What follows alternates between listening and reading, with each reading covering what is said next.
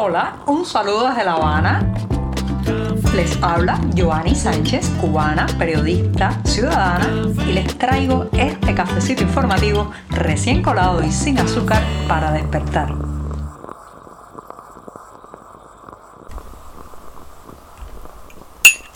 Comienza el martes en este programa, ya tengo la taza de café en la mano, la refresco poco a poco para darme el primer sorbito de este 18 de octubre de 2022, una jornada que ha amanecido soleada y muy, muy cálida aquí en la capital cubana. Así que voy con este primer buchito del día. Después de este cafecito sin azúcar, les cuento que a la prensa oficial y los anuncios oficiales cubanos hay que leerlos, señoras y señores, más en sus ausencias que en lo que dicen. Por ejemplo, ayer hemos sabido que el ministro cubano de Energía y Minas, Liván Arronte Cruz, y también el director de la Unión Eléctrica de Cuba, pues han sido sustituidos. Este último, el director de la UNE, era Jorge Armando Cepero Hernández y ambos han sido removidos de sus cargos y en su lugar pues han nombrado a un nuevo ministro y un nuevo director de la Unión Eléctrica de Cuba, también conocida por sus siglas UNE. Ahora, ¿qué significa? ¿Qué significa este cambio? Y de allí la importancia de leer las ausencias, lo que no aparece, lo que no se dice una información oficial. Imagínense ustedes que hacen una nota oficial para hablar del nuevo nombramiento, o sea, del nombramiento de un nuevo ministro y de un director de una entidad tan importante y tan sensible en la Cuba actual como es la Unión Eléctrica y no hablan de los salientes, o sea, no hacen mención alguna a los funcionarios que salen de sus cargos, ni siquiera con aquellas torpes frases que de vez en cuando la prensa oficial eh, pues publica al estilo después de una trayectoria exitosa o pasará a nuevas funciones o eh, pasará a cubrir otros cargos, no, no dicen ninguna frase de eso y eso es algo muy sintomático porque habla de que ambos funcionarios no se fueron en buenos términos. O sea, esto es lo que se llama en buen cubano un truene.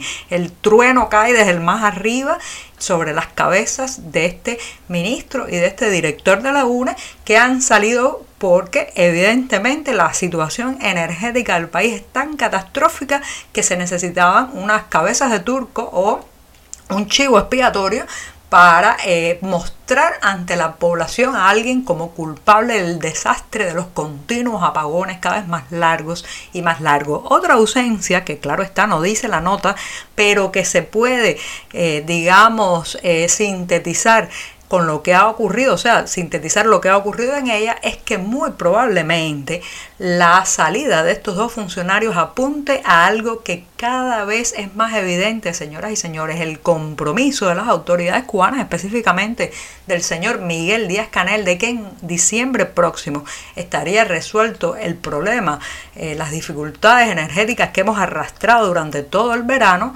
bueno, pues esa promesa no se va a cumplir. Ya tenemos los dos culpables a los que se le achacará el no cumplimiento de esa promesa que ya la mayor parte de la población cubana sabe que serán palabras que se llevará el viento como tantas otras. Así que fíjense qué, qué, manera en que podemos desmontar una noticia oficial, la noticia de un nuevo ministro, la noticia de un nuevo director de la UNE en realidad nos está diciendo que los apagones van para largo. El deterioro del fondo habitacional cubano se ha cobrado otra vida. Esta vez ha sido la de una pequeña niña de solo 5 años, Ismari Orozco Castellanos, que murió ayer lunes en el desplome de parte de la vivienda de la calle Sol en Trejido y Villegas, esto es en La Habana Vieja.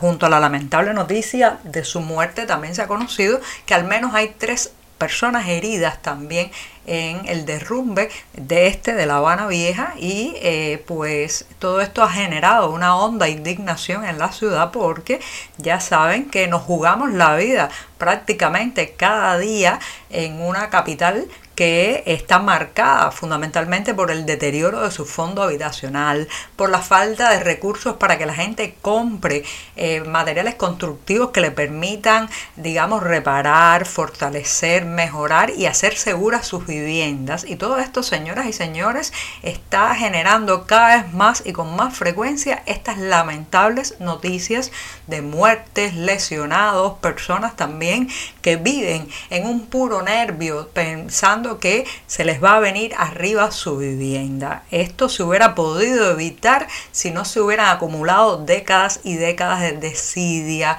de falta de organización y falta de previsión, de no invertir en las casas de la gente, de no permitir a las personas tener la comodidad económica, la solvencia económica para reparar sus propias viviendas. Esto lamentablemente, reitero, es el saldo de mucho, mucho tiempo en que no se ha velado por las casas cubanas y al final tampoco por la gente que vive dentro de ellas.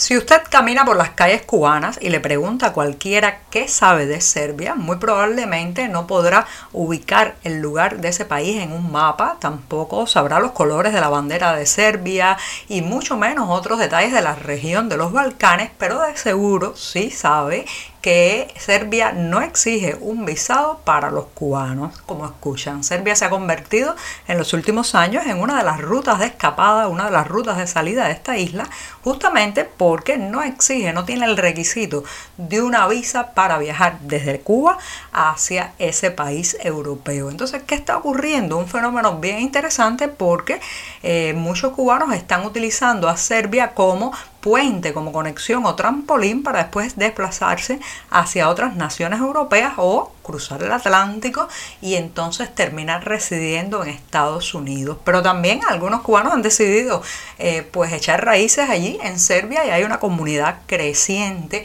de nacionales. Un reportaje que vamos en las páginas de 14 y medio habla justamente de cómo ha crecido esa comunidad, los intereses, los gustos y la mirada que tienen desde Serbia de lo que pasa en la isla. Llegó el momento de despedir este programa y me voy con una recomendación de buen cine porque entre el 3 y el 10 de noviembre próximos estará pues eh, teniendo lugar en Nueva York el Festival de Cine de La Habana. Así en la Gran Manzana se celebra en noviembre el Festival de Cine de La Habana en Nueva York que tendrá más de 30 películas, algunas de ellas de estreno. Y está dedicado también al actor y profesor de teatro Alexis Díaz de Villega, que como saben lamentablemente falleció recientemente. Así que anótenle en la agenda del 3 al 10 de noviembre, buen cine en el Festival de La Habana en Nueva York. Muchas gracias y hasta mañana. Por hoy es todo. Te espero mañana a la misma hora. Síguenos en 14medio.com. También estamos en Facebook, Twitter, Instagram y en tu WhatsApp. No olvides, claro está, compartir nuestro cafecito informativo con tus amigos.